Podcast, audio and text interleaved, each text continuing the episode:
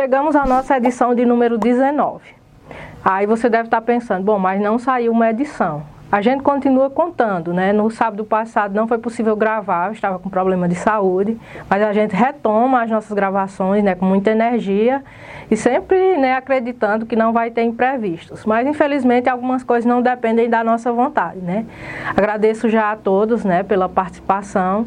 E nos comentários da semana eu quero aproveitar para agradecer a amiga Régia, né, que comentou em especial a entrevista que foi realizada com Thaís Amorim e Thaís Amorim que também aproveitou né, para deixar lá um comentário e agradecer pelo momento de ter participado e contribuído aqui com a gente com sua entrevista. Nós ainda recebemos também um comentário do Y Félix de Santana do Cariri, onde ele fala sobre a entrevista que foi realizada com o mesmo sobre a menina Benigna. Agradecer ainda o Bruno Roberto, lá de Altaneira, né, que comentou lá no nosso canal do YouTube, né? Então é só lembrando assim, a gente tem vários canais que vocês podem estar interagindo com a gente, seja no YouTube, Facebook, Instagram. Então você pode passar lá e dar o seu retorno, né, dizer o que você está achando das nossas edições. A gente agradece a todos. E no giro da semana, né, sempre assim uma alegria noticiar aqui, né, que a partir de agora, né, já projeto de lei votado na Assembleia Legislativa do Estado do Ceará, onde a Romaria da Menina Benigna entra para o calendário de eventos oficial do nosso estado, né? Este que foi um projeto de lei apresentado pelo deputado Niso Costa. Ainda noticiado aqui, né, para que você possa conferir quem foram os senadores que votaram contra e a favor do decreto das armas proposto pelo presidente Bolsonaro. É interessante estar acompanhando, eu aproveitei lá para destacar que os nossos três senadores não são a favor desse decreto das armas. É interessante a gente estar tá acompanhando até para ver, né, se os nossos representantes políticos, né, quais são os posicionamentos que os mesmos vêm tomando mediante essas votações. Ainda, né, por 8 a 3 na votação do Supremo, a LGBTfobia passa a ser criminalizada. Dentro da avaliação feita pelos membros do Supremo, né, eles passam a criminalizar como se fosse um crime de racismo, entra dentro dessa categoria. O que, é que se propõe dentro dessa nova votação, né? É que, pelo menos por enquanto, né, até que realmente se defina o que se fazer, seja criminalizado, né, até pela quantidade de crimes que vem acontecendo no Brasil e que não é um número pequeno. Então é realmente necessário que, para a gente, observando enquanto sociedade civil, é uma conquista e que realmente seja levado a sério e posto em prática. Num oferecimento de Frame Produções, Granja Aqui Frango, Madeireira Madre Sul, Clínica Life, Conceito Livraria Café, Dr. Valdizar Grangeiro, Barbearia Heleno Barbershop, Centro de Educação Básica SEB, Flor de Açúcar e Cavalheiros Barbershop Cariri. E no quadro de entrevista da nossa edição de número 19, temos a honra de receber aqui em nosso estúdio Daniel Gonçalves da Silva, conhecido como poeta Daniel. Ele que é natural de Assaré, é, tem uma história bem interessante, né? Primeiro pela família, né? É neto do ilustre poeta Patativa do Assaré. Ele que ainda é radialista, participa das atividades do Memorial Patativa do Assaré. É uma pessoa que está aí divulgando o trabalho do seu avô através de palestras e é um poeta nato que está aqui para que a gente possa conhecer um pouco da sua história. Então, Daniel, seja bem-vindo ao nosso quadro aqui, às nossas edições. Muito obrigado, agradeço desde já o convite. E eu gosto muito de trabalhar onde tem espaço para a cultura, onde eu defendo a cultura do cordel, a cultura da poesia, e eu sou grato demais por estar aqui contribuindo com o pouquinho que eu sei sobre esse meio. Bom, Daniel, uma coisa que me chamou a atenção, me surpreendeu, foi quando eu li, né, e pesquisei um pouco sobre a tua história e vi que aos oito anos de idade você já começava a fazer cordel. E aí eu pensando, de onde vem essa inspiração? O que te motivou a ganhar o gosto por essa área da cultura? A poesia é uma coisa que você não aprende. Não adianta você entrar na universidade e dizer eu vou me formar e vou ser poeta. Não.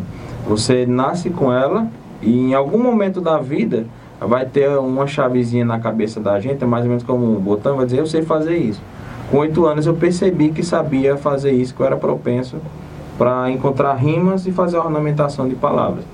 É lógico que a minha referência foi Patativa. Eu vi ele declamando. Eu sou neto dele eu vi ele declamando muitas vezes e tinha coisa que quando ele estava declamando, que ele declamava uma décima, que ele chegava na, no verso 7, eu já presumi a rima que ele usar.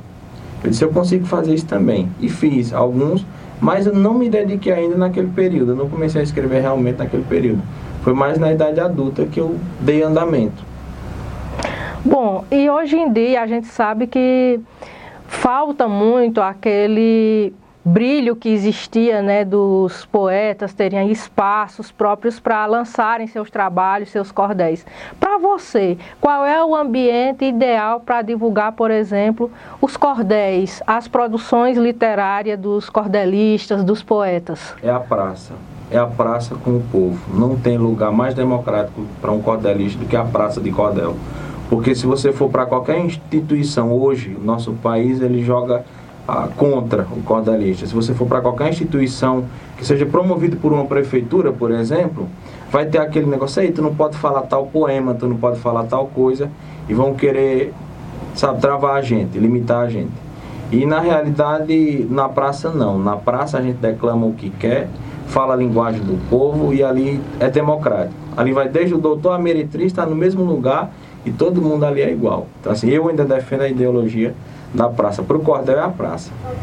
Bom, e dentre as tuas produções, os cordéis, livros que você já escreveu, né?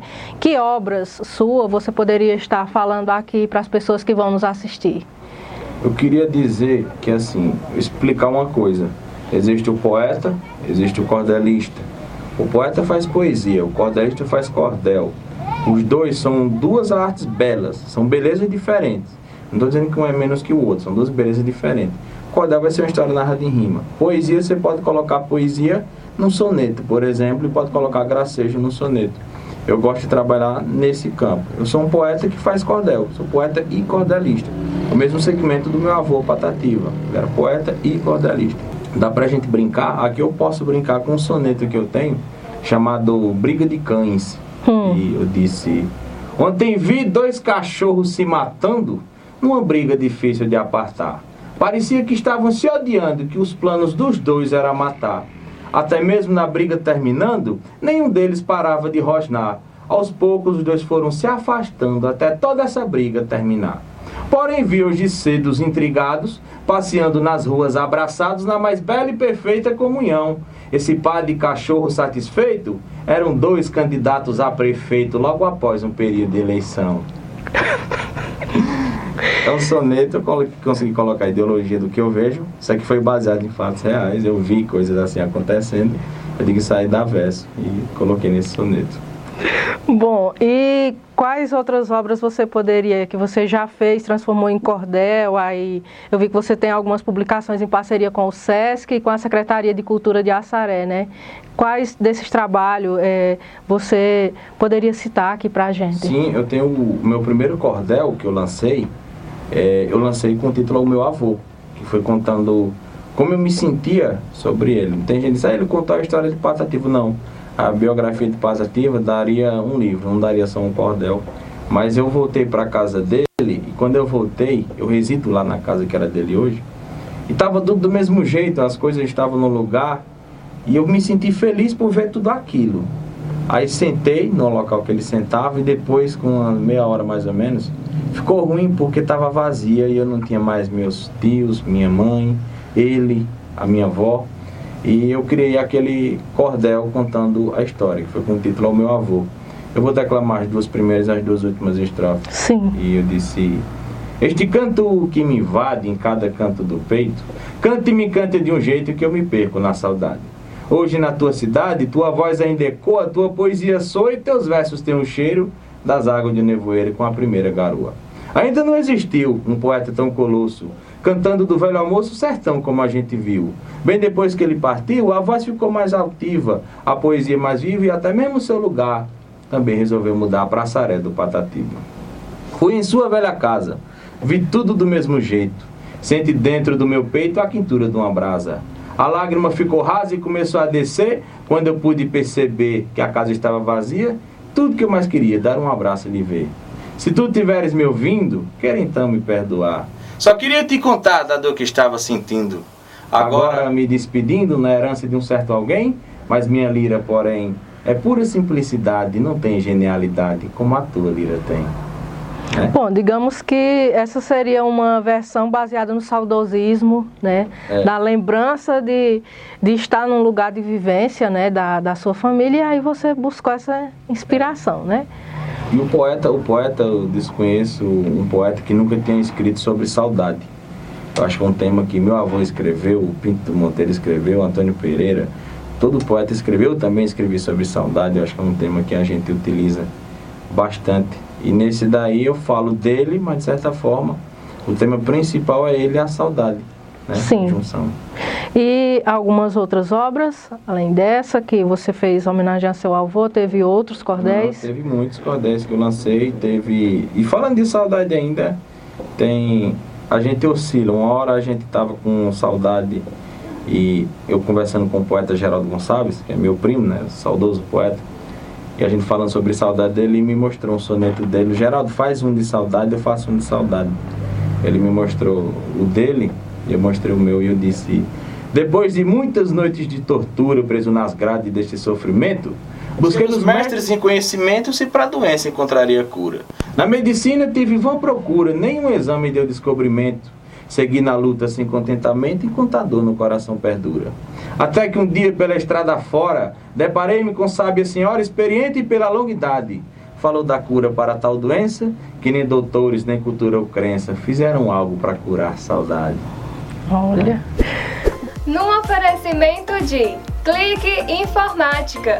Case comigo, case bem. Doutor Ayala Enges, Doutor Marcos Renato Enges, Moringa Produções, Eventos e Entretenimentos, Vaqueiro Bom de Farra, Vereador João Cabral e Restaurante Top Grill. Bom, a gente é, pelo próprio nome né, do, do seu avô, poeta Patativa, a Patativa que é uma ave, né? Exato. E aí eu vendo um dos seus versos, você dizia que quando escutou o canto do sabiá no ninho, aquele te inspirou. Você também vai buscar na natureza a inspiração para escrever os seus versos? Sim. Não, a gente fica, tem um olho atento a ocasiões que a gente vê no nosso dia a dia e a gente brinca dizendo dá verso, isso aí dá verso. E às vezes quando a gente não fala para um amigo, a gente pensa e depois chega e escreve sobre aquilo. O meu saudoso avô, Patativo do Assaré, um dos poemas preferidos que ele escreveu, que eu tenho, é um chamado Engenho de Ferro. E é um exemplo claro do que a gente buscava nas inspirações. Outra coisa também que eu me atento muito é não escrever sobre o que eu não conheço, sobre o que eu não vi, sobre o que eu não vivi. Não tem como eu falar, por exemplo, da França, da, da guerra do Iraque. Não tem como eu falar sobre uma coisa que eu não tenho conhecimento aprofundado. E por isso que a gente fala tanto de Nordeste, tanto da coisa da gente mesmo, né? É tanto que o livro, o meu primeiro livro, eu intitulei Sertão Sertão, porque aí é a nossa identidade realmente. Aí sou eu na capa do livro, com ele, no ano de 1997. Esse, é, como você trabalha muito a questão do cordel, esse seria o seu primeiro livro? É o primeiro livro. E onde as pessoas é, que quiserem adquirir esse livro podem encontrá-lo? No Memorial Patativa do Assaré e eu vou estar na Bienal do Livro em agosto em Fortaleza. Certo. Daniel, assim, é, que conselho você daria, né? Hoje a gente sabe que o Assaré, não, não sei se por influência do próprio Patativa, né? Mas criou-se um verdadeiro celeiro de poetas, de cordelistas, né? Mas eu vejo que o jovem, ele se motivado dentro do ambiente escolar, ele pode sim ter aquela habilidade, assim como você tinha, um pouco que escondida, retraída e começar a desenvolver. O que, é que você aconselharia para um jovem que de repente está escrevendo seus primeiros versos, rabiscando às vezes de uma forma tímida, para que ele desenvolva essa habilidade? Primeiro ele tem que compreender que ele tem um dom que Deus deu. Se Deus deu, ele não vai dar uma coisa ruim para ele. Então ele só precisa compreender, eu nasci com esse dom. Preciso aperfeiçoar. Nenhum poeta nasce pronto. Essa ideologia que poeta nasce pronto não existe. O próprio Patativa não nasceu pronto. Ele nasceu com uma habilidade maravilhosa e com uma memória extraordinária. Ele tinha mais de 600 poemas decorados. Mas ele compreendeu que no decorrer da sua vida ele precisava aperfeiçoar. Ler Homero, ler Cervantes, Luiz de Camões, Juvenal Galeno, Castro Alves, é, todos esses poetas, de Alencar, todos esses poetas que tinham linguagem diferente ele aperfeiçoar dele. Tem poemas que ele usou espelhado não usou a mesma métrica que um outro poeta usava. Então, assim, se você está começando agora, você precisa compreender isso. Eu nasci com uma habilidade diferente, preciso aperfeiçoar e tem como viver disso. Tem como viver. Ah, não dá para viver vendendo cordéis de 3 reais na praça. Tem gente que acha que não dá para viver vendendo cordéis de 3 reais na praça. E dá. Um cordel para você imprimir custa em torno de 40 centavos. Qual produto que você consegue comprar por 40 centavos e vender por 3 reais? Você só precisa ter audácia, você tem que ir para uma praça. É um local democrático, como eu disse. Lá tem todo tipo de gente. Dá para você viver vendendo cordel e dá para você viver também no seu dia a dia, dá para você incluir nas redes sociais, na mídia. A mídia hoje corre a nosso favor. Se você é jovem, dá para usar as redes sociais, o Instagram, o Facebook, a favor do cordelista também dentro do Memorial Patativa do Assaré, né, que inclusive é um espaço hoje que tem grande visitação de universidades, escolas, pesquisadores. Qual é o teu papel, a tua função lá dentro? Nós estamos em quatro netos da família Patativa. Eu, minha irmã e duas primas, né, Isabel e Havaí. E a gente trabalha lá, a gente fica na coordenação. Ainda que dentro tenha uma hierarquia, dentro do memorial tem uma hierarquia, mas no nosso dia a dia nós temos forças iguais. A gente agradece demais ao município por custear as despesas do memorial e a gente quem cuida da manutenção com uma cautela diferente. Eu, eu sou guia, né? sou monitor e sou guia do, dos visitantes. Eu penso que a história de Patativa do Assaré sendo vista pelo lábio de alguém que conviveu com ele, é diferente de qualquer pessoa, né? Porque eu estou contando ali a minha vida. Se eu estou há cinco anos no memorial e eu tenho a sensação que eu não trabalho lá, porque eu estou em um ambiente que eu cresci vendo aquilo, eu cresci contando a história de Patativa e vendo ele declamando. Então, ali dentro, declamar coisas dele para mim é uma coisa que eu faria se eu não estivesse trabalhando no memorial. É gratificante demais para a gente. E como palestrante, eu vi que você também tem todo um trabalho aí de divulgação, né? Como é que, primeiro, como é que as pessoas fazem para solicitar uma palestra sua? Como é que funciona?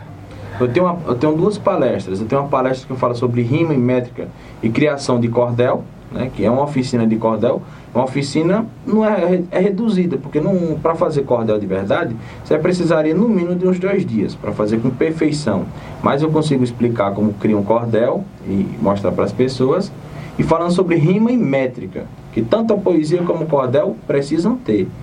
Essa é a primeira palestra. É Poesia, Arte e Cultura. E a segunda é o Patativo que eu conheci. Essa é a mais solicitada. Eu conto a história do grande poeta Patativo do Assaré, só que eu divido ele em três pessoas. O Patativo é gênio, o poeta, o Patativa família e o Patativa agricultor, que é o Patativa que eu me habituei a ver na Serra de Santana, que é onde a gente nasceu. Então, você para solicitar essa palestra, você ligar no 9712 7977. Esse é o meu telefone, você fala direto comigo mesmo. A gente agenda aqui na nossa região, já fui Pernambuco também, graças a Deus. Pernambuco é muito acolhedor sobre o nome de Patativa do Assaré. E aí a gente vai para qualquer lugar. Bom, Daniel, assim, eu quero agradecer a tua participação aqui no nosso quadro, na nossa edição.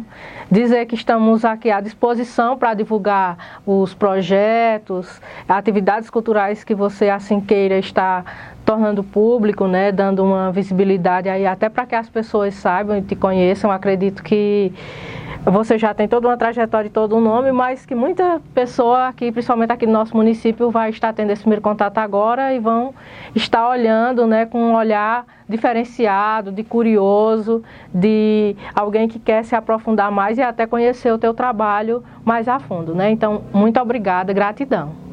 Eu que agradeço, agradeço pelo convite, pela oportunidade. Agradeço também a quem acessa e quem permitiu que a gente fizesse parte né, desse tempinho na sua vida. Sou grato demais a cada um. Para encerrar, encerrar assim. Que a mão do Pai Criador cubra de bênção vocês. Nos 30 dias do mês, 31 se acaso for. E que Deus nos dê ciência, paz, saúde e consciência para sempre fazer o bem. E desses versos que faço, recebam meu forte abraço e até o encontro que vem.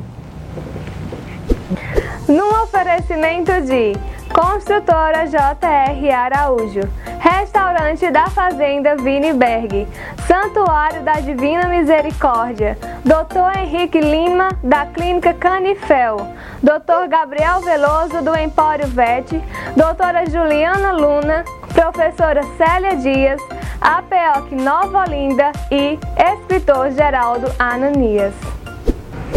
E no Ubuntu News eu quero aproveitar essa edição para deixar uma mensagem, né? Há poucos dias, é, pouco mais de sete dias, uma criança aqui de Nova Olinda de apenas 10 anos, aluno do quinto ano da escola Hermano Chaves Frank de Santana do Cariri, veio a óbito por conta de uma pneumonia houve toda uma comoção pelas redes sociais, né? E assim, o que me entristece, além do, do, fato, é porque assim, não era o tipo de matéria que eu gostaria de noticiar. É sempre prazeroso quando eu trago projetos sociais, iniciativas, divulgo profissionais.